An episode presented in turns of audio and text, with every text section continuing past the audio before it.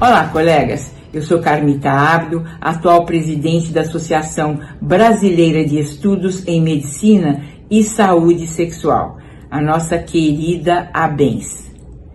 Quero dar as boas-vindas aos espectadores desse webinar da ABENS. Para quem não conhece, a ABENS é uma associação multidisciplinar de profissionais da área da saúde com o objetivo de estudo, atendimento, atualização e educação continuada em medicina e saúde sexual. A associação reúne hoje os maiores nomes não só da medicina, como também da saúde sexual, como médicos, psicólogos e fisioterapeutas. Isso tudo distribuído em seis departamentos e cinco comitês. Os objetivos da ABENS são a produção científica, a educação continuada, a troca de experiências e principalmente a divulgação para o público geral de material e conteúdo ético e de bons profissionais. E esse é mais um evento do Passarela Bens, que é uma sequência de encontros semanais, sendo nosso último ciclo de eventos abertos a todos. Ele se iniciou no dia 3 de fevereiro e vai até o dia 28 de julho desse ano, com o objetivo de apresentar nossa associação para todos os profissionais da área da saúde que se interessam no estudo e no debate das questões relacionadas à medicina e à saúde sexual. A ABENS também é uma excelente oportunidade de networking entre os profissionais que trabalham com medicina sexual. Nos grupos exclusivos e privados de WhatsApp da ABENS, todos os associados têm a possibilidade de discutir casos reais das suas práticas diárias com as maiores autoridades nacionais da área. Se quiserem saber mais sobre a nossa associação, siga nossas redes sociais. Além da conta no Instagram, temos um canal da Bens no YouTube e um podcast no Spotify, onde vocês encontrarão programações exclusivas e gravações de eventos prévios. Espero que todos aproveitem o evento de hoje e aproveitem a oportunidade para a, convidar todos aqueles que ainda não são sócios da ABENS para se juntar então à nossa associação. Para se associar, basta mandar um e-mail para direçãoabens.gmail.com tudo junto, sem o, tio e o cedilha, e dizer que quer se associar. Nossa secretária, então, responderá o e-mail com as orientações necessárias para tal. E agora, desfrutem mais um sensacional evento da ABENS. Uma boa noite a todos.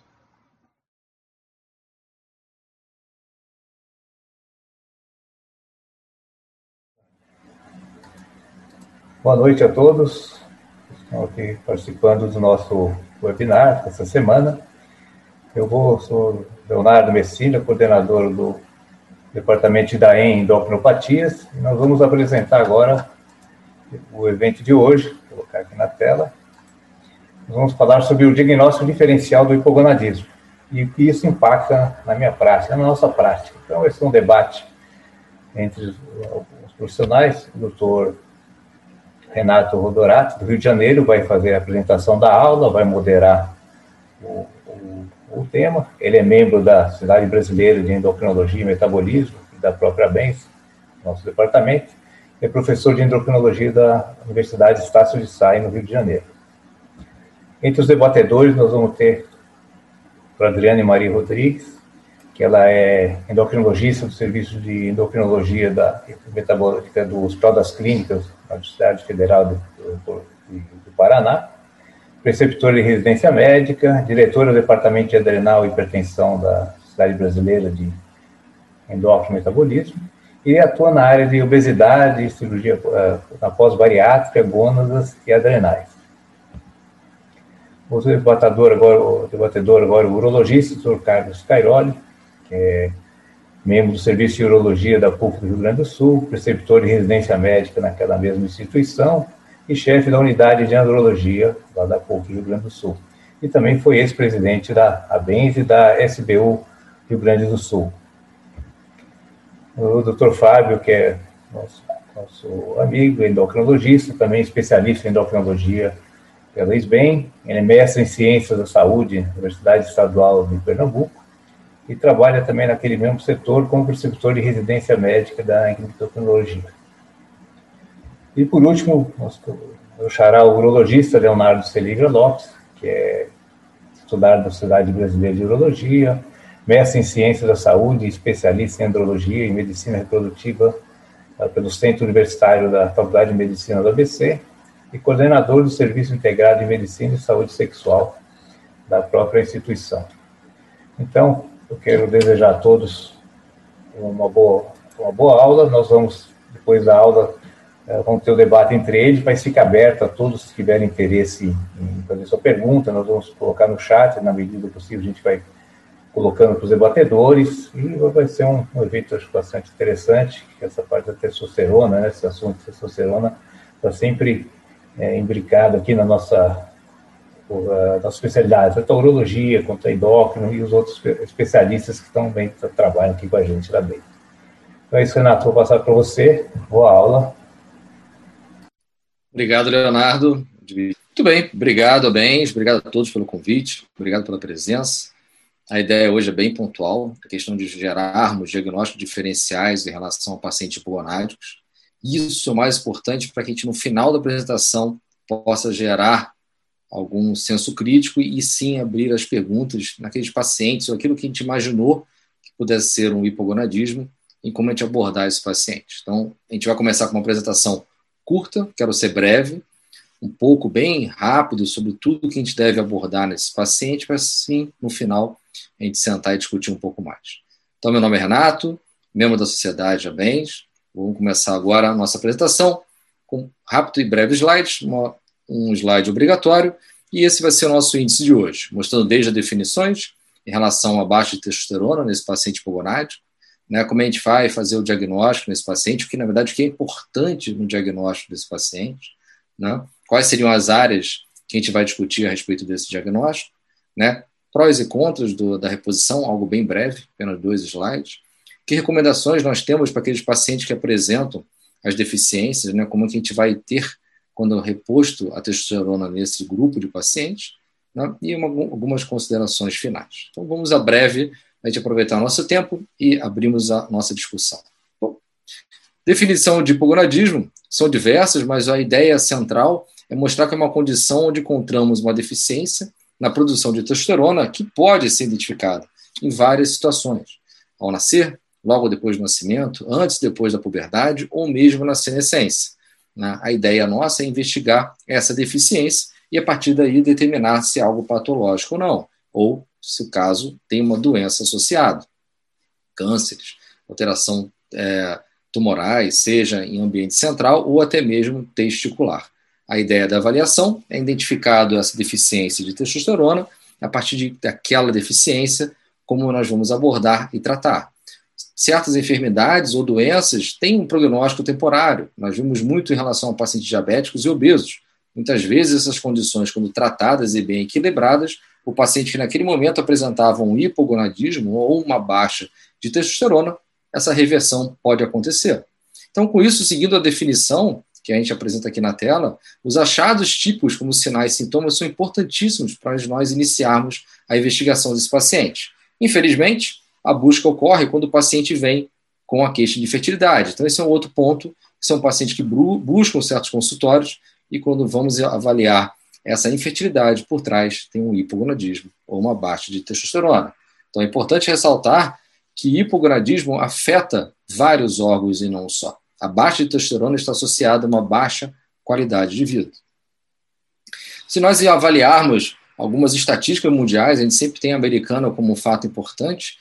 No momento, temos quase 4 a 6 milhões de homens americanos com hipogonadismo e apenas 5% estão em tratamento. Né? Porque essa deficiência em buscar esse paciente ou de encontrar esse paciente para que nós possamos iniciar o tratamento e melhorar a qualidade de vida. O, hipogonadismo masculino é uma condição, sim, frequente, mas infelizmente subtratada. Vários estudos mostrando, incluindo é, estudos bem grandes que fecharam é, protocolos, diagnósticos e que foram utilizados para todos os guidelines presentes, mostraram né, aumento relacionado principalmente à idade em desenvolver hipogonadismo. Né? Além do avanço da idade, também há uma relação com o aumento do índice corporal, diabetes médio tipo 2, né? como já citado anteriormente, sendo condições que potencialmente conseguimos fazer até uma reversão para que você possa melhorar a quantidade de andrógenos circulantes. Então, devido a tendências que podemos ver aqui gráficas, né, em direção ao aumento da idade de toda a população mundial e geralmente em relação ao aumento da sua expectativa de vida, né, junto com duas grandes pandemias que nós temos hoje em dia, já presentes e bem enraizadas, que é a obesidade e o diabetes, vimos que isso são fatos pertinentes e importantes para que possamos investigar esse paciente quanto ao hipogonadismo. E essa crescente investigação e novas técnicas para poder abordar esse paciente, veremos muito mais e mais pacientes com carência e deficiências e que vão merecer e ter o benefício da reposição hormonal. Entender um pouquinho sobre o hipogonadismo é entender e compreender como é que funciona o nosso eixo. Infelizmente, não é tão simples assim, mas a ideia de, pelo menos, identificarmos uma baixa de testosterona é sabermos quando aconteceu, em que período da vida aconteceu e aonde nesse intrínseco mecanismo houve a sua falha. Será que pela produção cerebral? Será por um, uma falta, um erro no transportador? Será que quando a informação chega no testículo e não consegue gerar a informação e produzir a nossa testosterona ou até mesmo a produção do espermatozoide? E essa informação, será que ele consegue voltar ao nosso cérebro e fazer um feedback negativo? Né? Muitas vezes é algo até muito mais complexo, temos casos de paciente que tem resistência em qualquer receptor e mesmo com a testosterona presente vai apresentar características de hipogonadismo. A ideia hoje não é abordar pontos específicos, mas sim globalizar, entender que esse mecanismo é muito importante e que por trás dele vem o paciente com suas queixas, seus sinais e sintomas. Né? Infelizmente, é aquele que chega já com uma infertilidade, onde poderia ter sido feito um diagnóstico prévio e tentado reverter o quadro de hipogonadismo. Então, lembrar que eles têm, ele recebe nomes e termos, ele pode ser lá atrás, congênito, né, ao nascer, ou mesmo adquirido com o envelhecimento, uso de medicamentos, drogas, radiação, traumas, cânceres. Então, importante o médico que aborda esse paciente saber que por trás daquela baixa de testosterona, outras patologias ou enfermidades podem estar presentes, e aí você vai pensar como repor e como tratar esse paciente. Podemos repor com hormônios que já liberam acima do eixo, podemos já diretamente fazer a reposição apenas da testosterona e assim vai. Se eu fosse citar rapidamente causas de hipogradismo, teria já de prontidão pelo menos 46 possibilidades, desde deficiências é, hormonais específicas, como algumas deficiências da 5-alfa-redutase, 3-beta, algumas síndromes de sensibilidade aos androgênios, hiperplasia da nossa adrenal, alguns distúrbios sexuais relacionados ao aumento da prolactina, duas síndromes bem conhecidas, que seria a síndrome de Kalman e Klinefelter, desnutrição, obesidade, doença de Addison, hipotiroidismo, hipopituitarismo, entre outros diversos. A questão nossa é focar principalmente no como vamos abordar e como chegar nesse paciente para que a gente possa fechar um diagnóstico. O diagnóstico do hipogonadismo ele requer a presença de sinais e sintomas característicos, ou uma combinação com os dois mais associado a uma baixa de concentração da testosterona sérica, aquela testosterona que nós verificamos quando fazemos o exame de sangue. Os sintomas de hipogradismo podem ser clássicos, como os sexuais e os não sexuais. Os sintomas sexuais incluem disfunção erétil, diminuição da frequência de ereções matinais, diminuição dos pensamentos sexuais, que é o que nós citamos como baixa de libido, bem como a dificuldade em atingir o orgasmo e a intensidade reduzida durante o próprio orgasmo quando encontrado. Os sintomas não sexuais irão incluir fadiga, potência, diminuição da concentração, depressão, diminuição da sensação de vitalidade e de bem-estar do próprio paciente. Então, levamos em consideração que é um paciente que está com uma idade mais jovem, diferente daquele que tem uma idade mais avançada. Quais desses sinais e sintomas confundem com a presença de um envelhecimento do paciente ou de uma enfermidade escondida por trás e que a gente precisa chegar a esse diagnóstico? Os sinais de hipogradismo também incluem fontes importantes e muitas vezes pertinentes a esse paciente. Né? Lembrar muito bem que o paciente com anemia, onde ele teoricamente não apresenta nenhum sangramento, ou outra fonte importante, uma osteopenia, um homem com uma osteoporose antes de 70 anos de idade, que saco 50. Né? Pontos importantes, a gente vai voltar nisso, paciente com obesidade, principalmente aquela uma gordura visceral, e paciente com síndrome metabólico. Essa é a pandemia atual, vimos o risco, principalmente dessa virose que apresentamos no momento, do paciente que tem uma condição com grande processo inflamatório, que é um paciente obeso. Então, nesse momento, né, o que nós devemos pensar como clínicos é entender esse eixo, né? ter na memória as possíveis formas de você chegar a uma baixa de testosterona e, com isso, gerar um hipogonadismo. Esse identificar se é algo que foi congênito e que vai requerer no tratamento ao longo da vida, se é algo que vai começar a partir de um momento. Será que esse paciente tem uma síndrome de calma muito mais central, uma síndrome de Klinefelter com resistência, né? e você vai fazer um hipogonadismo hipergonadotrófico? Né? Como é que você vai abordar e tratar esses pacientes? De qualquer maneira, quando você aborda o paciente desse, é importante, como eu falei, que período da vida ele aconteceu, a partir do momento que aquele paciente vai ser abordado, a possibilidade de ser um paciente que vai querer manter a sua fertilidade, para que ele possa gestar mais na frente, né? ou um paciente com uma idade avançada, onde você vai tentar melhorar muito a qualidade de vida e redução de efeitos cardiovasculares. Então, a gente tem que tentar compreender que é um paciente que ou foi uma doença de adquirida, ou uma paciente que teve que fazer a retirada dos seus testículos, traumas, cirurgias, lesões, tumores cerebrais ou tumores na própria bolsa escrotal, né, do paciente com hipopituitarismo, né, a questão do início desse, dessa alteração, se foi uma coisa mais abrupta ou mais tardia, essas formas de abordar. Se é um paciente, como eu já falei, e vamos repetir várias vezes hoje, de condições plenamente reversíveis, como a obesidade e o diabetes, onde o tratamento e muitas vezes o controle faz a melhora desses níveis de testosterona. E o objetivo é não só acompanhar, mas cuidado com outras obstruções e doenças pertinentes, como a doença pulmonar crônica, doenças inflamatórias intestinais, artrite reumatoide e muitas vezes algo pertinente e muito comum em nossos pacientes, e isso muito visto nesse período de pandemia, que foram as doenças é, do trato psicológico, humor depressivo, estresse. São enfermidades plenamente conhecidas e que sabidamente fazem uma baixa de testosterona extremamente significativo. Pensar simplesmente quais desses itens nós devemos focar para que pensar qual paciente a gente vai abordar, de que forma vamos abordar, para que finalmente a gente possa saber que levar em consideração qualquer diagnóstico, qualquer alteração e merecer o tratamento correto. Várias ferramentas, né, e isso é, foi de uma grande validade, com todos os estudos que surgiram, de você tentar auxiliar né, e como você triar o paciente com hipogonadismo.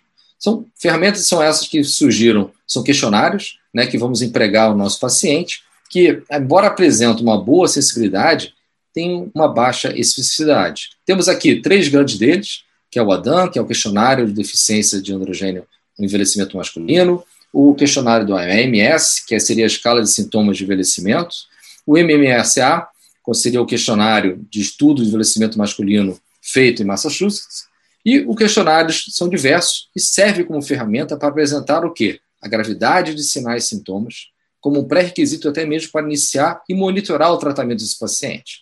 A vantagem do questionário é que você consegue vê-lo antes e depois da terapia iniciada. Aqui, algumas amostras de alguns tipos de questionário. Felizmente, quase todos já têm na língua portuguesa, de fácil acesso na internet, para que a gente possa abordar e baixar. Aqui você, cada um deles vai ter uma pontuação, e a grande vantagem, conforme uh, for seguindo a terapia e o acompanhamento, o acompanhamento desse paciente, a gente vê a evolução da pontuação, buscando a resposta positiva ou não. Claro, a partir do momento que nós temos queixas, identificação é a abordagem do paciente com o seu exame físico, talvez até sugerindo uma suspeita de hipogonadismo. E essa avaliação segue, principalmente, com avaliação de pelos corporais, onde nós vamos incluir barba e os cabelos da região pubiana, né, a presença de acantoses nígricas, pensando em resistência insulínica, né, a presença de alterações, né, o aumento de mama, né, tamanho, consistência, avaliar também a questão de anormalidade no testículo, na área do escroto, tamanho e aparência do próprio pênis do paciente. Né? Naqueles habilitados e próprios, como os urologistas, a questão da próstata também deve ser examinada, né? pelo fato de ter habilidade a isso, e comprometimentos também são encontrados. Lembrar que em pacientes mais velhos, né, o tamanho e a consistência desses, da, da próstata pode estar aumentada mesmo em pacientes com hipogonadismo. Cuidados, mais uma vez, com o exame físico do paciente, como peso, altura, o MC, que é o índice de massa corporal, a própria circunferência é, da cintura, lembrando que isso tem todas as características em você tentar buscar não só o, o diagnóstico de obesidade síndrome metabólica, mas você avaliar a reposição né, na verdade, o retorno desse paciente e com a melhora desses índices. Lembrar que a reposição de testosterona também vai ajudar muito naquele paciente que chega no consultório e que apresenta uma, uma, uma queixa de redução de força muscular. Né? Nós vimos a distribuição de gordura corporal completamente distinta, e um ponto importante é a altura do paciente. A perda de altura de um paciente com idade é um ponto importante a investigar. Uma das condições seria o próprio hipogonadismo. Esse é um gráfico bem importante, já que pensamos em diagnósticos diferenciais de hipogonadismo. Quanto maior o número de sintomas que o homem apresenta, maior, claro, vai ser a sua probabilidade de ele realmente ter a deficiência de testosterona. No entanto, a presença de até mesmo um sintoma pode levantar a suspeita de um hipogonadismo. Então, uma alta prevalência de hipogonadismo sintomático foi apresentada em populações, claro, muito mais idosas, pacientes diabéticos tipo 2 e pacientes obesos. Eu sei que isso vai repetir, mas é para a gente lembrar pontos importantes que muitas vezes a gente não aborda esse paciente, imaginando a grande prevalência de hipogonadismo nessa população específica. A paciente também com hiperplasia de próstata é um ponto importante se identificar. A presença de sintomas por si, então, não vai se constituir a deficiência de testosterona. A gente vai precisar abordar de exames é, mais a seguir para a gente ter certeza disso. Os sintomas devem aparecer acompanhados da nossa concentração, dosagem então mínima necessária seria a testosterona total, seguido ou não do cálculo da testosterona livre para apoiar o diagnóstico baseado na clínica desse paciente. Sinais e sintomas, sim, refletem severidade, e se nós avaliarmos segundo o gráfico aqui apresentado, né, quanto mais abaixo, maior a severidade desse paciente, maior deve ser a nossa abordagem, cuidado e o potencial diagnóstico de hipogonadismo deve ser encontrado.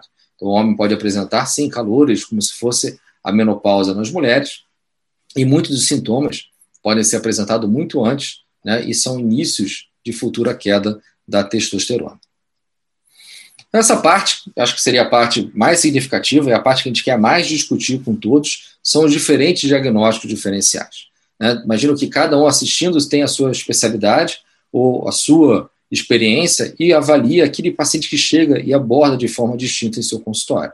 Né? Seria aquele paciente ou aquele profissional que trata a questão de depressão, comportamento, psicólogo, psiquiatra, terapeuta, né? São pacientes ou médicos que vão tratar pacientes que têm excesso de peso, né? Pacientes com síndrome metabólica, obesidade, ou qualquer outra condição que possa estar levando a isso, como o próprio hipotiroidismo. Né? Então, cuidado que o hipotiroidismo ele pode sobrepor as queixas do próprio hipogonadismo. Né? O LOH, que seria o aparecimento tardio do hipogonadismo, seria mais o paciente na senescência. Cuidado com certas doenças inflamatórias. Lembrar o paciente HIV é um paciente com uma grande alteração metabólica, que muitas vezes necessita da reposição é, de testosterona. Né? Paciente que muitas vezes faz uso de drogas recreativas, como a maconha, e que não citam. Aqueles que fizeram é, testosterona de forma recreativa para uma academia ou para uma hipertrofia no passado. Medicamentos que foram temporariamente suspensos, como o SARMs, são receptores de androgênio, sensibilizadores nessa região, e que podem estar dentro de uma fórmula para ganho de massa muscular e que muitas vezes não é relatado pelo próprio é, investigado. Cuidado, muita, muitas vezes o paciente faz uso crônico de glicocorticoides, paciente com alergias, doenças como lúpus, artrite reumatoide, tudo isso deve ser mais do que investigado. E, claro, mais uma vez, é um paciente que você começa negando certos fatores, e a história física é fundamental, de presença de tumores que, infelizmente, pode acometer não só a questão do encéfalo, mas também a questão da área tanto da adrenal quanto testicular. A gente vai frisar um pouquinho mais hoje e isso vai ficar bem característico, que para a gente fazer o diagnóstico nós precisamos sim de clínica, queixa clínica é fundamental, e a partir da queixa fazer a dosagem da testosterona. Essa dosagem deve ser repetida, né? e o horário pertinente, o melhor horário para se realizar um exame é sempre para o período da manhã, preferencialmente entre 7 a 10 horas, alguns citam até 11 horas da manhã. Essa, esse intervalo pode ser de uma, duas semanas para que você realize essa testosterona, e a partir daí teremos as duas é, alterações patentes. Lembrar que o paciente vem para um período de estresse, alguma comorbidade recente, use algum medicamento, é seguro que você peça mais intervalo, um intervalo maior, numa realização de uma nova testosterona. A partir dessa testosterona alterada, a presença e a, identificação de hipogonadismos, de hipogonadismo, nós podemos seguir com a, a solicitação de outros exames, pensando em outros eixos. Né? A partir do momento que a gente dosa apenas o LH, a gente já tem uma noção possível se é uma questão muito mais encefálica ou testicular dessa falta de testosterona. Né? Podemos imaginar outros eixos a investigar, e aí vem a questão de diagnóstico diferenciais. É um paciente que tem uma alteração na prolactina, um paciente que tem alteração no TSH, é um paciente que carrega é, algum tratamento, está usando algum medicamento que possa fazer o bloqueio ou alteração. E o que é bem interessante, aqui no ponto 3, apenas como curiosidade, vislumbrando o futuro bem próximo na identificação de pacientes hipogonádicos, o sequenciamento né, da citosina, adenina e guanina, os receptores de androgênio, já identificando pacientes como futuros pacientes hipogonáticos. Né? Então, temos sim ferramentas próximas e em breve para nós fazermos e imaginarmos que aquele paciente já é ou futuramente apresentará um hipogonadismo. Ah, diversas associações criaram seus protocolos ou diretrizes para classificarmos o paciente e determinar qual seria o valor proposto para que você merecesse a investigação. Vimos aqui é, a proposta da Associação Europeia e Americana, onde você vê faixas dentro da normalidade e aquelas que você deveria iniciar a investigação ou já gerar ah, o diagnóstico próprio de hipogonadismo. Nós vimos que muito ele varia entre 300 a 400 nanogramas por decilitro, conforme a sociedade, mas um ponto de corte bem importante é abaixo de 300, onde cada uma delas tem uma informação a mais do que a outra. Lembre-se que nós temos um paciente, lembramos, que temos uma clínica, lembramos que fizemos o exame físico, né, e a partir daí esses valores vão ser mais do que aproveitados. A partir de uma testosterona total e com uma, uma gama de informações presente, a gente pode muito bem partir para outras informações, uma testosterona livre, dosagem do SHBG, cálculo dessa testosterona e uma investigação mais à frente. O uso bem empregado de uma testosterona será de benefício para o paciente. Aqui, aqueles que gostam e querem acessar um site da Associação de Envelhecimento e de Estudo Masculino, que é a ISAM, onde você tem uma calculadora e você nela consegue plotar a dosagem de uma albumina que você solicita no sangue, assim como da SHBG, e a testosterona total, ele vai lhe oferecer a testosterona livre, calculada e é biodisponível. Muitas vezes pacientes no limiar ou um pouco acima da normalidade, mas ricos em queixas, quando nós jogamos no cálculo, vemos a deficiência, a carência importante desse paciente. Temos hoje em dia que a testo livre normal está em torno de 225 a 243. Então, vamos colocar assim como 230, acima de 230 é uma testo livre aceitada, abaixo disso um paciente que tem uma testo livre baixa. Cada um deles usará um, um tipo é, de avaliação, né? então é importante ficar atento em relação aos valores apresentados e à nomenclatura de cada laboratório. Ela pode variar de laboratório para laboratório. Lembrar que a testosterona, quando corretamente prescrita, sim, claro, vai ter seus benefícios. E o sítio de ações de cada uma delas tem grande importância e valia para esse paciente. Vemos efeitos positivos tanto na repolarização da musculatura cardíaca, melhora do tônus vascular, melhora o número de hemácias, né? um paciente que possa ter uma anemia com a idade vai ter um favorecimento extremo com a reposição, redução de aterosclerose. Então, o paciente hipogonádico, aquele que precisa da reposição, a gente vê os benefícios da sua reposição né? e o benefício que esse paciente ganha com o uso dela. Aqui, apenas hoje, uma vez somente, vou citar um artigo e uma, um estudo realizado em uma cidade da França. A ideia era avaliar, durante uma população com quase 3 mil, mais de 3.600 homens, todos tinham mais de 65 anos de idade e foram acompanhados durante quatro anos. A ideia era avaliar a questão de mortalidade e doença cardiovascular nessa população. A incerteza do estudo, um estudo já, já de 2013, era justamente tentar identificar né, a relação entre níveis de testosterona, efeitos a longo prazo de doença cardiovascular ou qualquer outra doença isquêmica. Né? Aqui avaliado principalmente foi o AVC, né, que é o derrame, e o infarto agudo do miocárdio. O interessante é que no final do estudo, assim que seguiu no final de quatro anos, se a gente conseguir avaliar um pouco o que é direita e nós conseguimos entender, seria justamente, conforme o tempo de exposição desse paciente, qual o seu risco em relação ao seu nível de testosterona. A curva que nós chamamos em J, mostrando que baixos níveis de testosterona ou os níveis em excesso têm um aumento do risco cardiovascular.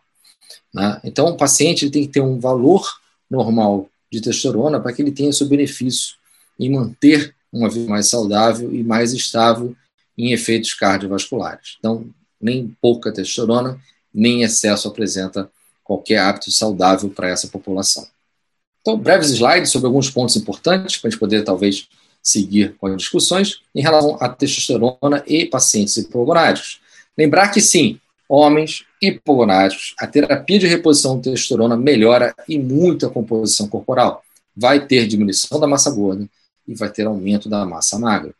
A questão em todo o processo inflamatório, né, componentes pertinentes a pacientes obesos e sinometabólicas são lesivos. Né? É, pacientes que, mais uma vez, a gente vai incluir nesse grupo são os pacientes que também têm hipertensão, dislipidemia, resistência insulínica. Né? Todo esse grupo favorece a doença cardiovasculares e, pertinentemente, também estão associados a baixa de testosterona. Então, todo paciente com diabetes e obesidade deve ser investigado e deve ser dosada a sua testosterona. Isso é plenamente sugerido e recomendado por mais de uma academia, por mais de uma sociedade, na investigação desse grupo específico. Lembrar que taxas de prevalências de osteopenia, osteoporose, fraturas estão aumentadas em homens com deficiência de testosterona, sejam eles jovens ou mais velhos. Se pegarmos as diretrizes de algumas sociedades endócrinas, eles mesmos já sugerem a reposição de testosterona em homens avaliados com osteoporose, ou aqueles que já estejam em uso de tratamento para uma carência óssea ou uma osteoporose prévia. Então, a densidade óssea em pacientes hipogonadais, né, ou com falta de testosterona, em qualquer idade, vai ter resposta positiva e vai aumentar com o tempo de uso da reposição de testosterona. Em homens mais velhos, os níveis baixos de testosterona estão não só associados ao risco de osteoporose, mas principalmente ao risco de quedas. Então, tratar essa população, onde a partir desse ano a, o número de idosos no Brasil está praticamente igual ao número de pessoas abaixo e até 5 anos de idade. Uma população que vem crescendo e muito e que a gente tem que ficar atento para evitar justamente risco de queda, fraturas e doenças cardiovasculares. A avaliação inicial de homens com disfunção erétil ou baixa libido deve sim incluir é, a testosterona total. E sempre possível nesse paciente, também uma dosagem de nível de testosterona livre. Aproveitando o slide anterior, paciente com obesidade, diabetes, a dosagem do SHBG é importante. As alterações desse, desse hormônio, esse carregador de hormônio na corrente sanguínea tem uma influência muito grande nesse, nesses pacientes e a determinação da livre acaba tendo uma pertinência maior do que não somente a testosterona total feita de manhã, entre lá as 7 e 11 horas, como citado previamente. Então, esses sinais e sintomas, com ou sem deficiência de testosterona, lembrar mais uma vez, vão estar relacionados a comorbidades, diabetes, aumento da platina, síndrome metabólica, obstruções, doenças periféricas ou uso de remédios. Então, paciente com baixa libido, problema de relacionamento, disfunção erétil, o contexto é muito mais amplo do que apenas uma dosagem de testosterona e a investigação deve se seguir com mais riqueza de detalhes.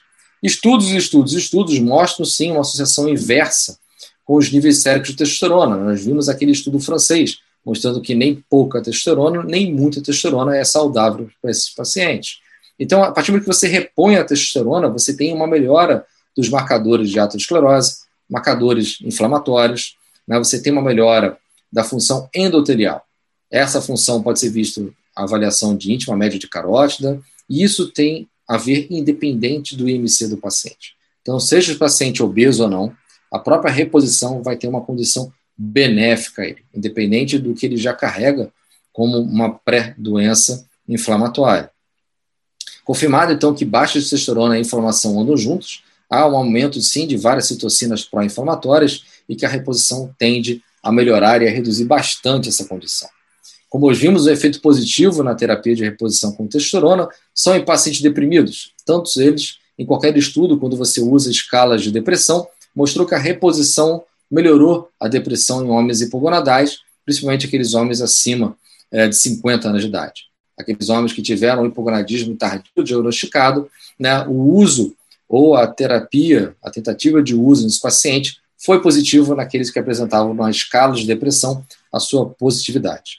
Apesar de um pouco controverso de como você fazer essa questão e abordagem nesse paciente, vale lembrar que todo o sequenciamento e tudo que nós falamos até agora foi importante para nós chegarmos nessa dúvida diagnóstica ou nesse possível diagnóstico para que você possa empregar uma reposição que venha a beneficiar seu paciente. Como é que a gente vai tentar avaliar isso? Acho que talvez esse seja o gráfico mais importante, né, a figura mais importante dessa apresentação, no que diz um ponto e que nós queremos, muitas vezes, o paciente chega no consultório, ele acha que a reposição vai ser algo mágico e que aquela mágica vai acontecer naquele exato momento que ele começar uma reposição hormonal. Se nós avaliarmos para cada cor, né, há um tempo de resposta né, início do tratamento para que o paciente veja um benefício. Se nós levarmos em cinza, que é a densidade óssea, alguns estudos mostram que a partir de dois anos e outros até seis anos após iniciada a terapia de reposição hormonal, com testosterona você vai ver a resposta positiva desses pacientes. Se nós acompanharmos em amarelo, com uma queixa importante, que é de libido, alguns pacientes vão ter uma resposta em três semanas, outros somente após 52 semanas ou um ano. Então, o que é importante é, paciente tem queixa, o paciente tem o diagnóstico, vocês afastaram outras enfermidades ou comorbidades e foi prescrita a medicação. Lembrar que cada paciente vai ter um tempo necessário e um valor dentro da normalidade para te atingir e você manter até que a resposta aconteça. Tá? São pacientes complexos e que necessitam de atenção, que a importância de identificar que para cada enfermidade ela vai ter um tempo de ação é onde você mantém o tratamento do paciente e a atenção em toda consulta que ele está presente. Para finalizar, lembrar que a reposição de testosterona é algo mágico. Né? É simples, uma coisa que você vai repor e que a sua vida vai melhorar. Todas aquelas queixas que você avalia é, e que você muitas vezes o paciente olha na internet, eu posso comparar o hipogonadismo ao hipotiroidismo, a falta do hormônio tiroidiano, que é uma queixa extremamente comum de mulheres buscarem o consultório é, do endocrinologista por vislumbrarem que aquelas queixas de hipertensão. Quando o homem tende a ler sobre o hipogonadismo, isso é algo bem comum. É claro que a gente não pode comparar os seus efeitos com o do outro paciente. Cada um vai ter uma resposta, cada um vai estar naquela figura que eu mostrei, onde você vai encontrar o seu tempo certo e a sua dosagem, ou até o tipo de testosterona que você vai encontrar a resposta. Mas, se você, apesar disso tudo, achar que essa é a visão final de uma reposição de testosterona, a gente pode muito bem começar essa apresentação novamente e depois abrir as perguntas. Obrigado, tentei ser breve, sucinto, para que a gente possa conversar bastante agora. Então, Renato, muito boa apresentação, Renato. Agora você vai conduzir aí agora o debate entre o Adriana, o Cairoli, o Fábio e o Leonardo também. E depois algumas questões que a gente tiver no chat a gente vai colocando. É, então, então, alguém fez a pergunta se os benefícios encontrados são, é, têm relação com o uso exógeno de testosterona ou quando você faz um estímulo é, endógeno, citando clomifeno ou até pensar em outros é, medicamentos ou fármacos que vão ativar o eixo. As respostas são idênticas, não vou dizer que é idêntico, as respostas acontecem com qualquer um dos tratamentos, seja você usando comifeno, seja usando uma testosterona externa ou você estimulando o eixo. O problema é que cada um desses tipos de, de tratamento vai atingir um patamar, ou um platô, ou um valor daquela testosterona. Muitas vezes, naquele paciente, você não consegue chegar àquele valor ideal, né? e outros você consegue uma resposta clínica mais satisfatória. Se você puder passear por todos esses tratamentos, onde você cuidado, aqui a gente não está falando em relação à fertilidade, porque a, gente, a ideia nossa é preservar a fertilidade, a gente vai fazer o tratamento com fármacos que vão induzir a produção de testosterona, você pode muito bem passear por todas as reposições e avaliar aquela que teve a melhor resposta. Cuidado que muitas vezes alguns dos fármacos utilizados eles acabam tendo a dosagem suprafisiológica da testosterona e aquela sensação de êxtase e bem-estar foi provocado por algo que não estava esperado no patamar da normalidade. Se muitas vezes a resposta não foi encontrada, a investigação tem que se seguir, porque a partir do momento que você tem um encontro de uma normalidade plasmática, outro fator deve estar atrapalhando a queixa daquele paciente. Muito bem. O que a gente vê aqui hoje em dia é que nós temos uma, uma, um, vários participantes. Né? A ideia nossa é nós, endócrinos clínicos, né, mais urologista com a sua habilidade cirúrgica e muitos deles com a questão clínica de atendimento. A ideia era a gente tentar identificar qual a possibilidade, ou então qual o perfil de paciente que chega em seus consultórios. Então, eu vou começar aqui. Quem pode me ajudar aqui? Leonardo.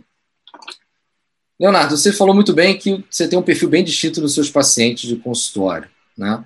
O que você vê de clínica ou de queixas desses pacientes que chegam ao seu consultório que tende ou que tende a essa informação apresentada hoje aqui? Algo que você tenha visto em comum, algo diferente, né? ou o perfil de paciente que você que chega ao seu consultório é um paciente com uma lesão já testicular presente? Uh, boa noite, Renato. Uh, primeiro, parabéns pela aula, uma aula muito completa, muito didática e expõe bem aí o cenário que a gente quer tentar discutir e agradecer aqui poder compartilhar essa mesa com colegas experientes, Adriane, Carlos, Fábio, boa noite a todos vocês e a toda a diretoria da Bens. Uh, esse cenário para o urologista, ele talvez seja um cenário bastante confortável, né? Esse paciente ele chega para a gente no cenário da infertilidade, esse paciente ele chega para a gente com o cenário da queixa de libido. Então, talvez para o urologista, é, o cenário do hipogonadismo seja um cenário numa situação de conforto, né? Ao contrário do que às vezes me incomoda, e eu até cito um, um artigo bastante antigo, de 1995, é que muitas vezes o próprio urologista não aborda essa questão desses sintomas, que a gente sabe que são os sintomas iniciais do hipogonadismo, né? É, é lógico que talvez no consultório de vocês, Adri, do Fábio, um, um diabético apareça e vocês, um pouco afeitos à questão sexual, vão indagar esse paciente, mas nesse estudo lá de 1995, de um, uma corte de pacientes diabéticos, menos de 8% deles tinham alguma anotação sobre sexualidade, quer seja disfunção erétil ou libido no, no prontuário né? E tem um outro estudo europeu também, lá da Itália, que de 2002, esse um pouco mais antigo, que os pacientes diabéticos tinham queixa e não eram abordados pelo, pelos pacientes, pelos médicos, em mais de 70% das vezes. Então, lembrar, acho que o grande cenário aqui é pensar em hipogonadismo. Diante de tantos cenários que você mostrou na aula, né, que são possíveis da associação de causa e efeito, né, e talvez a gente discuta quem veio primeiro, a obesidade ou o hipogonadismo, o diabetes ou o hipogonadismo, mas pensar em hipogonadismo é sempre importante e indagar esse paciente. Mas eu acho que o Carlos até pode concordar comigo, nós como urologistas, ainda mais especialistas na área, temos um pouco mais de conforto em receber esse paciente quase que triado pela queixa, né? Carlos, algum comentário, Carlos, em relação ao ao tipo de paciente que ele procura no consultório? Não, o Seliga falou perfeitamente, né? Uh, a gente está bem confortável, uh, porque realmente essa, essa questão de lidar com a sexualidade, a gente acaba indo atrás né, do hipogonádico. A questão é que uh, ele faz mais até a parte de fertilidade, às vezes nos chega o paciente infértil, que a gente vai descobrir, ele tem um, como já comentasse muito bem, parabéns para a tua aula, foi muito didática e, e, super tranquila, bem, bem agradável, né? E então a gente pega o paciente infértil, descobre um Klinefelter, né? É, ou alguém que fez cirurgia de um tumor de testículo, e importante é, aqui seria quem não procura não acha, né? Então, é, dentro da urologia, até os jovens eh, são, são mais ligados, eles são mais preocupados assim com a cirurgia do, do, do que o atendimento uh, de, de um tempo maior, em que a gente acaba descobrindo essas queixas.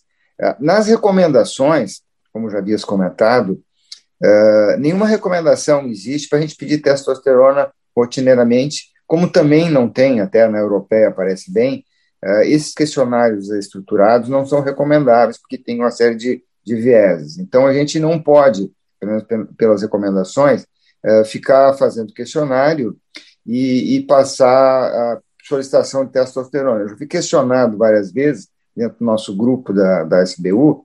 É, eu, eu até peço a testosterona, né? E a gente se surpreende é, de testosterona bem baixas, assim, de 170, 200, que estaria incluída. E a gente repete, porque é um paciente que faz revisão prostática, e, e, e, a gente ainda não está autorizado, que é outro assunto que tu falaste, em tratar, né? porque o, o tratamento ele é secundário à soma né, dos sintomas com achado laboratorial, a repetição. É, uma reunião recente que teve da Sociedade Internacional ISSM, eles hoje sempre estão é, pedindo a livre, porque o SHBG às vezes está muito alto, tem uma testosterona que está razoável, então a gente não tem essa essa, essa procura direta. Então, o, o urologista é acostumado, mas ele tem que procurar. Quem não procurar, uh, não acha, na verdade. Então, uh, a outra coisa que, que é uma mensagem também importante no diagnóstico é fazer exame físico, né? Hoje, como estava comentando na pandemia, né, eh, muita coisa está feita, como nós estamos falando hoje, via, via web ou via computador, né? A gente não está examinando então, uh, o exame do testículo, medir o volume testicular, né, todas aquelas características uh, sexuais né, que são importantes. Eu acho que, que a mensagem do diagnóstico, né, é procurar. Quem não procura, não acha. A questão do tratamento, depois pode falar mais adiante, não é o motivo da aula, né? Aí já é, já é um assunto é, mais complexo, que, que eu acho que envolve é, uma multiplicalidade da, na metabólica, na hipertensão, né? Inclusive na cardiologia, a testosterona baixa é marcadora de doença cardiovascular. Então a gente está num momento, né? É um momento de, de reflexão nesse sentido, e, e, e, assim, fazemos em todo mundo a testosterona, quem a gente trata, quem não trata, tem que ter sintomas, isso é uma coisa muito correta. Parabéns, parabéns, Renato. Obrigado. Vou pegar esse gancho, achei bem importante, vou falar até, pedir uma opinião da Adriane, né, em relação aos dois pontos importantes aqui. Seria, será que nesses pacientes com uma baixa de testosterona, Adriane, eu vou pergunta capciosa, uma paciente que foi no consultório solicitado testosterona, ela vê uma testosterona baixa, um paciente que teoricamente não tem a clínica pertinente. Esse paciente é um paciente de risco cardiovascular? Bom, uh, primeiramente gostaria de agradecer o convite, né? É, primeiro que é uma só testosterona, né? É, e também tem o quadro clínico do paciente. Será que é um diabético? Será que é um obeso? Será que é alguém que está com alguma outra doença? É, que usa medicações, por exemplo, para dor, opiáceos, né? Você falou também corticoide. Então, só uma dosagem não me diz nada, né? Então, o importante, né, é você fazer uma anamnese bem feita, né? Isso é o mais importante. É que daí você vai direcionar, porque uma testosterona baixa, se você repetir, né, e tem que ser repetida, ela pode não, não se man manter, né, ser alguma coisa transitória. E o risco cardiovascular, né, essa história me lembra muito, eu também trabalho com mulheres, né, muita história da menopausa, né, e foi essa história, não é, a reposição hormonal feminina é boa para o coração, e isso acabou se vendo que não, não foi uma verdade, apesar dos estudos observacionais terem definido isso. É, então, não dá para a gente dizer que ela vai ser boa para o coração. Será que essa testosterona baixa, estando relacionada com a parte cardiovascular, não é consequência do diabetes, da obesidade, de uso de medicações? Então, isso tem muitos é, fatores confundidores. Se tivesse uma reposição ideal, também tem isso, né? Nossa reposição está longe do ideal. Na, na questão feminina, a gente vê que se for uma reposição mais próxima da fisiológica, aí o risco é diminuído, né? Então, é um ponto a ser considerado, né? Risco cardiovascular é difícil. É claro que o hipogonadismo claro você tem que tratar que você diminui o risco cardiovascular. Mas valores limítrofes, pacientes mais idosos, com mais comorbidades, às vezes você vai até aumentar esse risco. Então, me, me colocou e eu falo, sou mulher, né? Verdade. Deixa eu aproveitar o Leonardo de novo. Eu gosto do Leonardo. Fazer mais uma pergunta para você. Você fez um comentário que estava, a gente estava, não estava gravando ainda, e fez uma pergunta aqui que está no chat, até por sinal. Queria que você falasse a questão do estradiol e o libido masculino. É, é, na verdade, assim, a gente tem que entender que se a gente se limitar a avaliar hipogonadismo pela testosterona, a gente vai deixar muita coisa passar, a gente vai se perder um pouco, né? Como você bem citou na aula, a gente tem que entender níveis de testosterona, a gente tem que entender como essa testosterona está agindo nos receptores e como esses receptores estão sendo modulados, né? A gente tem trabalhos recentes, por exemplo, em, em, diabéticos, inclusive, o quanto acontece um down regulation por causa do hipogonadismo nesses receptores, o quanto isso também é prejudicial, né? Então, isso, isso no futuro, como você falou, vai ser muito mais evidente. Mas também é, existe um conceito, por exemplo, quando gente, alguém perguntou aí no começo o uso do clomifeno, né? Se a gente usa o clomifeno, a gente tem uma tendência aí a perceber que o estradiol vai aumentar, aumentar muito e isso pode ter consequências sintomáticas, mas ao mesmo tempo também tem gente que pensa, deixa eu abaixar esse estrogênio, e o estrogênio muito baixo também tem repercussão para a sexualidade do homem, para a libido do homem. A gente não pode ignorar os outros marcadores e, e talvez a gente não, esteja com uma plateia de extremos especialistas para levar a complexidade do eixo hormonal para falar, por exemplo, de um obeso, quanto a inibina pode interferir na, no feedback negativo desse eixo da testosterona, uh, entender também a complexidade em relação à própria questão de como a gente lida com o pogonadismo, né? A, Adriane falou bem assim, ah, o risco cardiovascular pode estar envolvido uh, ou não. No, no, na minha percepção, eu acho que o estado eugonádico é o que a gente tem que entender, que a gente tem que promover, né? Lógico, é, pode ser que reposição não seja tão benéfico, mas é, eu não estou falando em. E, é um erro nosso essa disseminação, é, como você falou aqui, a gente conversando antes da gravação, o Fábio né, comentou muito bem o quanto a gente vê aí de gente que está é, fazendo de mau uso, talvez, desse tipo de reposição hormonal ou usos hormonais inadequados, mas é um pouco culpa nossa da gente também não orientar e não explicar que o que a gente precisa é de um estado eugonádico e não de um estado hipergonádico e que a testosterona é bom para tudo e serve para tudo, né? Então, assim, até para acompanhar aqui, só para terminar o raciocínio, tem a pergunta da Mônica no chat, valor de estradiol saudável? Na verdade, o, ideal que a gente usa é uma relação da testosterona com o estradiol, né, Mônica? E, e essa relação tem que estar tá ali é, abaixo de 10 ali, para a gente poder entender que isso é uma relação mais, mais saudável. É, o Leonardo falou muito bem. Se nós já discutimos quais seriam os valores normais de testosterona, quiçá os outros, ainda mais a relação entre eles. Né? A busca do eugonadismo acaba sendo muito mais importante do que os outros parâmetros, enquanto não é essa seria a mensagem para hoje, a gente ficar buscando pequenos detalhes nesse tipo de paciente. Aproveitar então que já falou do Fábio. Fábio, me tira uma dúvida. Só um uh, ponto, Renato, já aproveitando, pegando um gancho do que o Leonardo falou. Eu tive a possibilidade de revisar um trabalho recente. O professor Ricardo Meirelli me convidou para revisar para o Archives of Endocrinology. E é um trabalho do, acho que é um, um paquistanês que trabalha na Inglaterra, que publicou no nosso Archives. O trabalho foi aprovado recentemente. Ele mostrou que a melhor relação estradiol, a testosterona estradiol seria mais ou menos 1 para 12, exatamente como o Léo colocou aí, 1 para 10, ele, ele pontua como essa relação sendo ideal na faixa de 1 para 12. Estaria acima de. seria o, o nível mais adequado. Né? Embora, bom, é um único trabalho, ele lá cita algumas referências, então vai ter uma variação. Alguém vai colocar 10, 10 para, é 1 para 10 ou 1 para 14 e tal, mas a relação que ele, no estudo que ele publicou lá, está lá no nosso archive, ele usou a relação 1 para 12. Me perdoe ter interrompido, continue, querido. Não, não, a ideia seria justamente buscar a questão sua de buscar, de ter essas revisões e algum ponto de corte em relação à prolactina. Aqui tem uma pergunta do Felipe Tenório, até que ponto a hiperprolactinemia com níveis normais de testosterona pode ter um impacto negativo na função sexual? A gente vai ter que lembrar algumas coisas. Primeiro, prolactina é um hormônio de estresse, então pede sempre para repetir. Em tese, teria que ter toda uma técnica de chegar lá, estar tá relaxado, cateterizar a veia, esperar meia hora para colher. Então, níveis discretamente elevados de testosterona podem simplesmente representar uma resposta fisiológica ao estresse.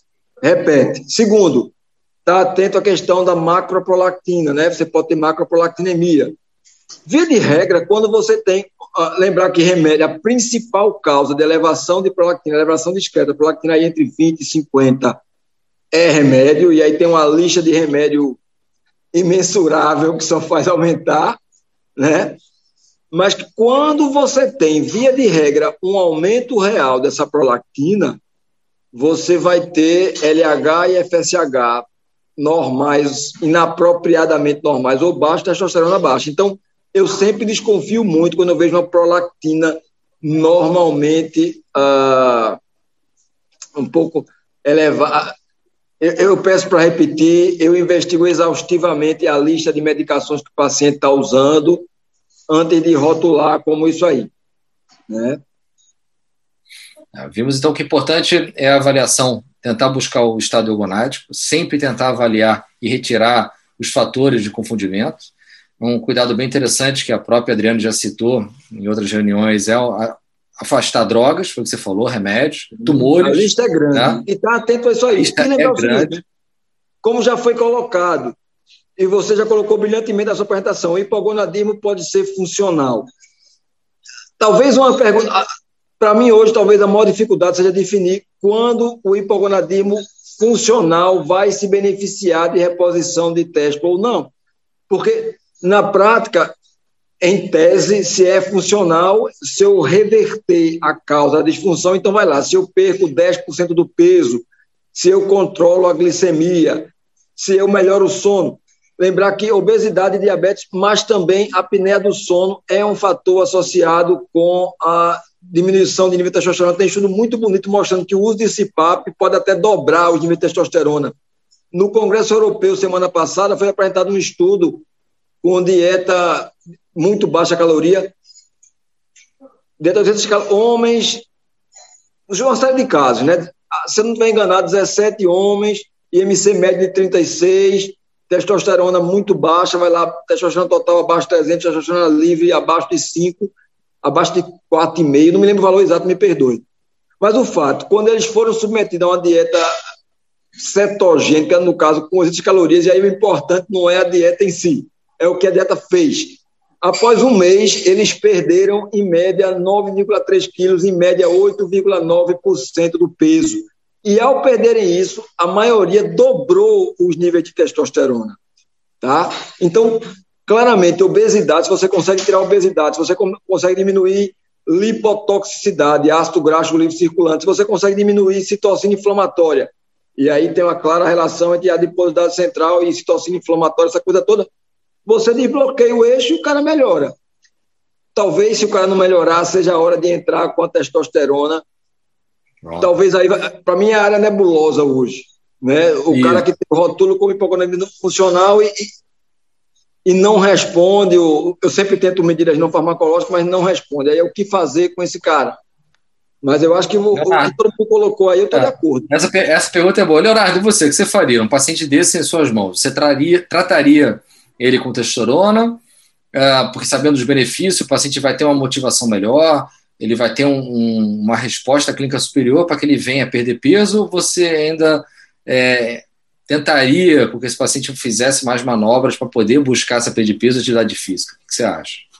É, a, se a gente seguir, tem até aqui o, o, uma pergunta da Carla aqui no chat, né? Isso, Boa noite, pode. Carla, aí, dizendo, dizendo dessa questão, né? Que a gente sabe, e, e recomendação, né? Pega o guideline fresquinho de 2021 da Associação Europeia de Urologia.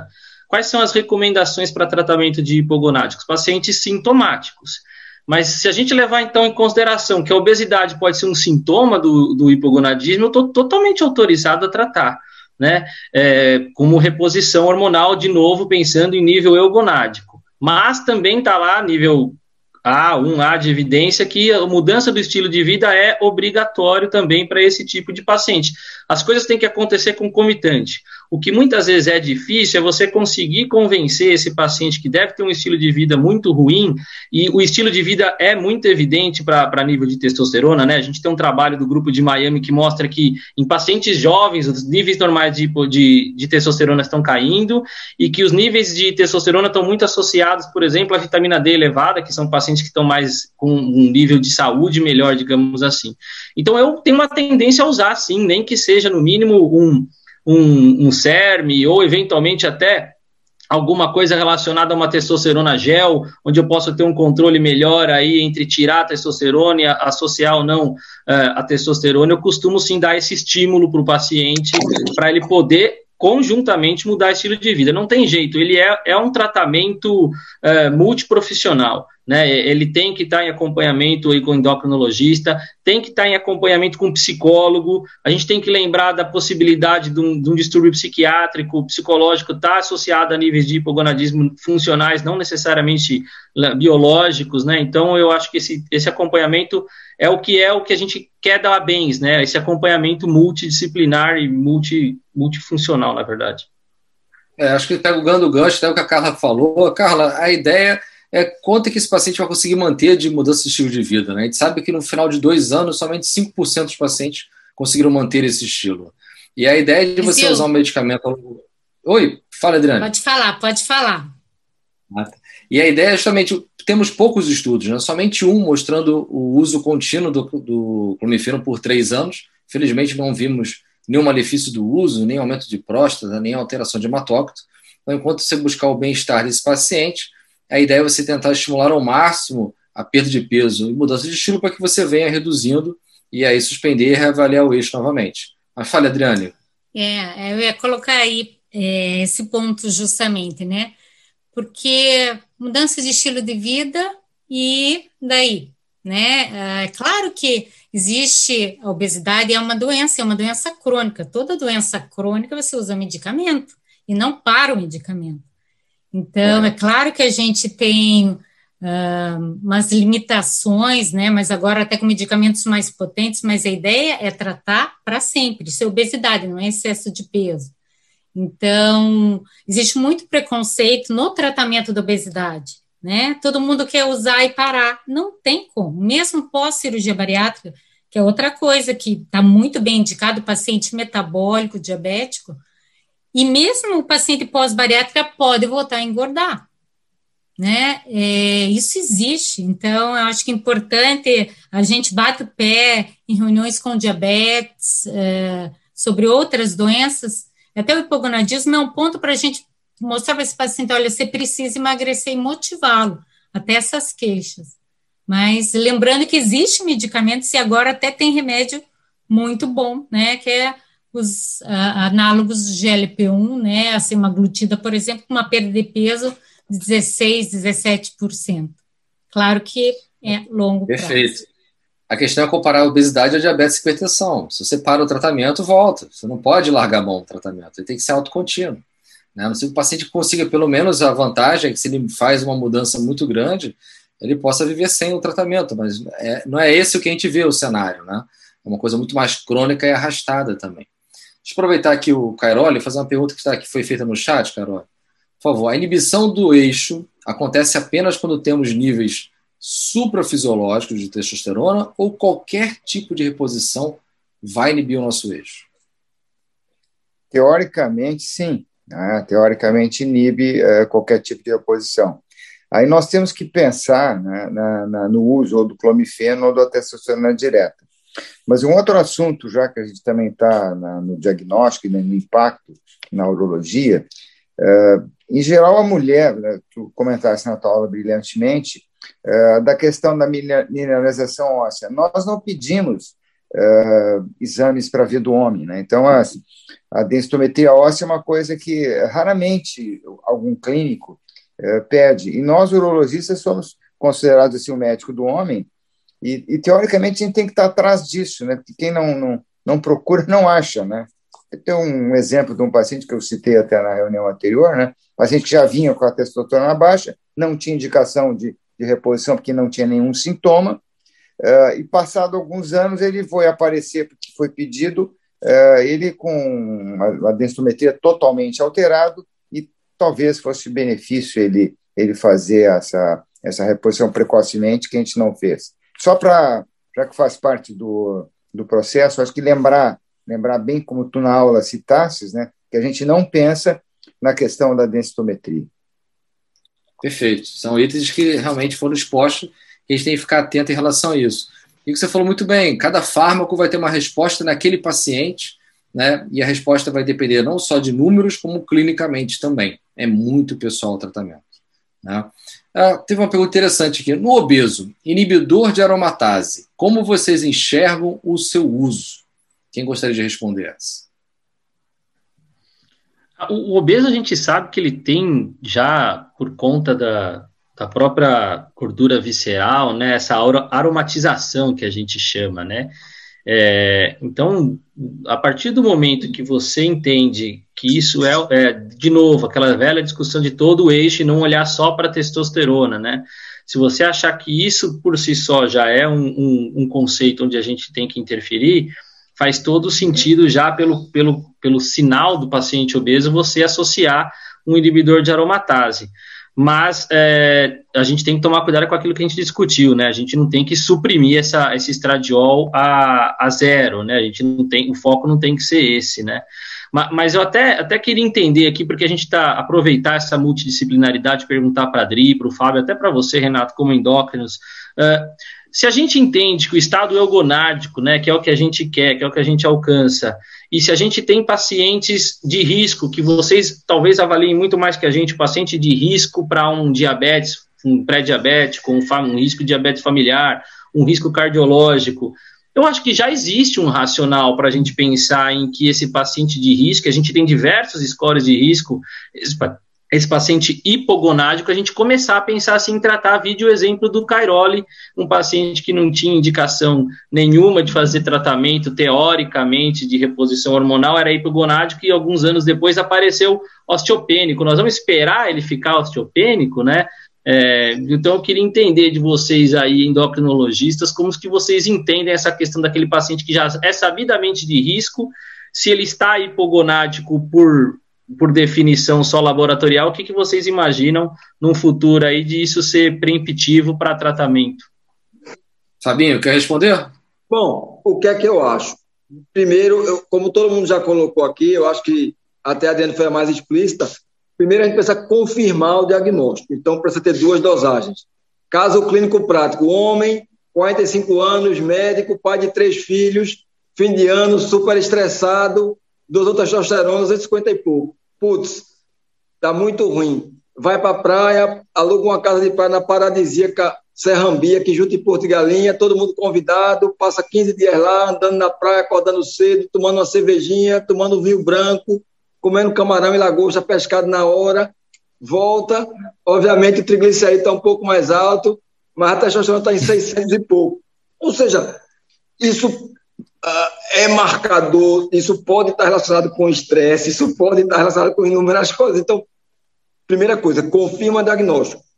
Uma vez confirmado o diagnóstico, ou seja, dois exames uh, feitos entre 8 e 10 horas da manhã, com toda a, a, calculada, eh, usada a SHBG para calcular a testosterona livre, confirmei o diagnóstico perfeito.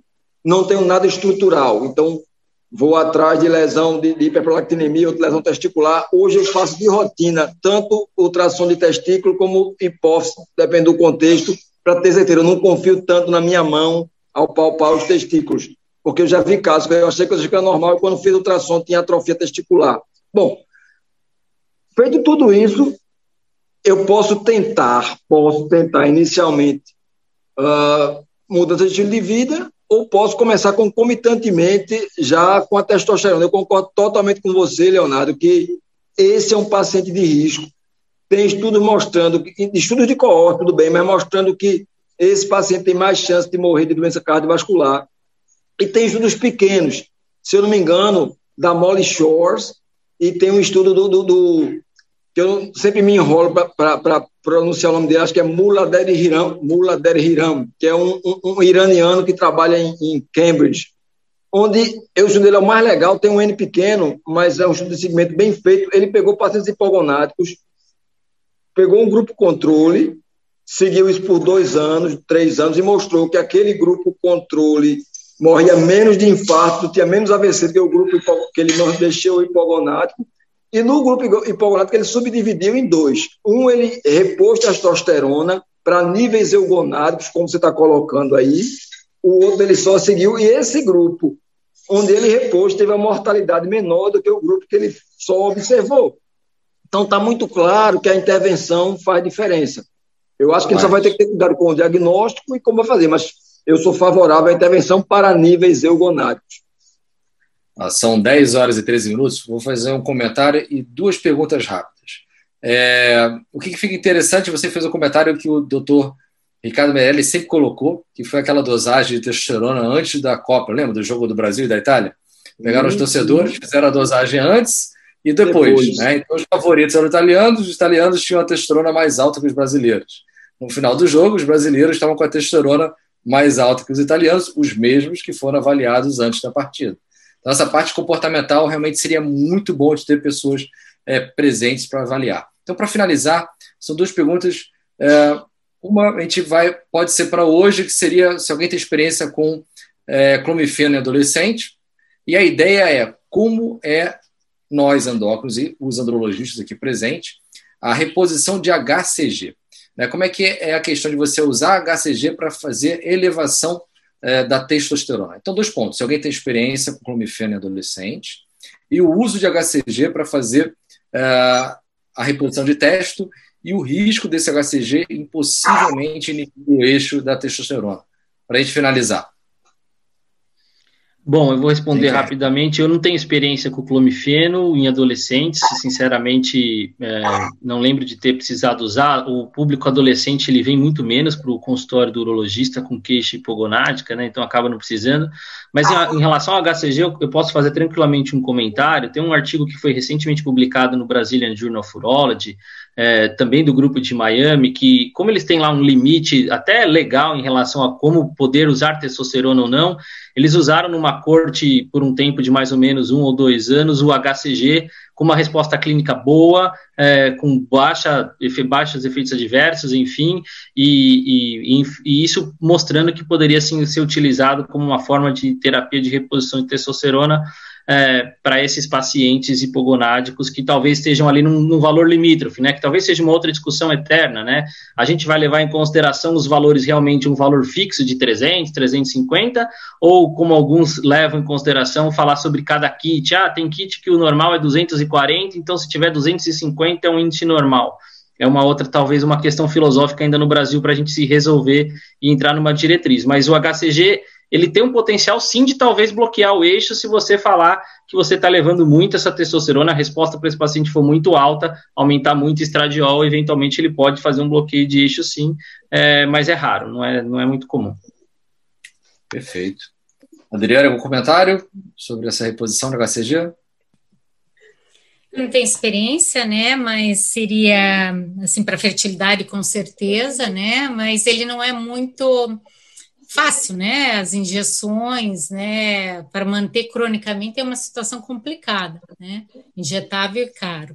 É, quanto ao clomifeno na adolescência não tem experiência, mas ele é antiestrogênico. Já foi comentado, né? O estrogênio é fundamental. Se você bloqueia o estrogênio, você vai ter fogacho. Então, às vezes, o paciente não tinha sintoma e vai ter. No adolescente nem vai ter, porque possivelmente você quer usar, porque ele ainda não entrou em puberdade, que você deu uma certa forma que é estimular mas eu não daria um antiestrogênico, até pela ação central, ação óssea, tudo bem que até poderia crescer, eu não daria. Então, é isso que eu tenho para colocar.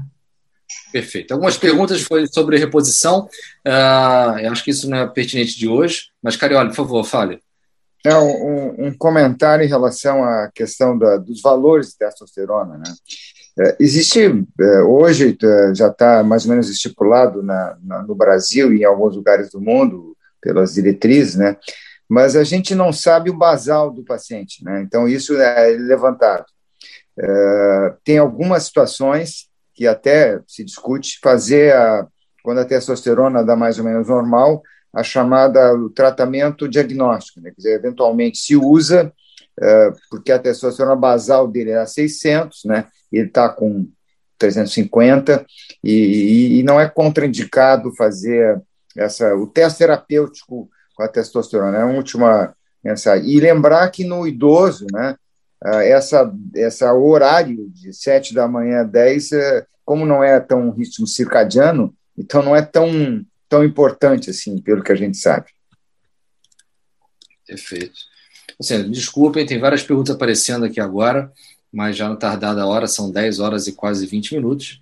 Queria agradecer mais uma vez a todos, né? Leonardo Messina, presente também, uh, Carioli, Leonardo, Fábio Moura, Adriane e a todos os outros que puderam participar. Né? Chegamos a quase 70 participantes nesse momento. O vídeo vai estar liberado. Espero que o Leonardo tenha fazer alguma consideração. Excelente pelo evento. Gustavo, obrigado pelas perguntas e o controle aqui do chat. E deixo a todos que queiram fazer algum comentário, por favor, fiquem à vontade. Obrigado.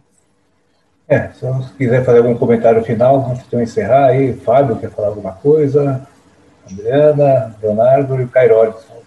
Só parabenizar pelo evento e dizer que essa, essa integração, essa possibilidade de trocar com múltiplos olhares é imprescindível. Parabéns e vamos continuar com isso.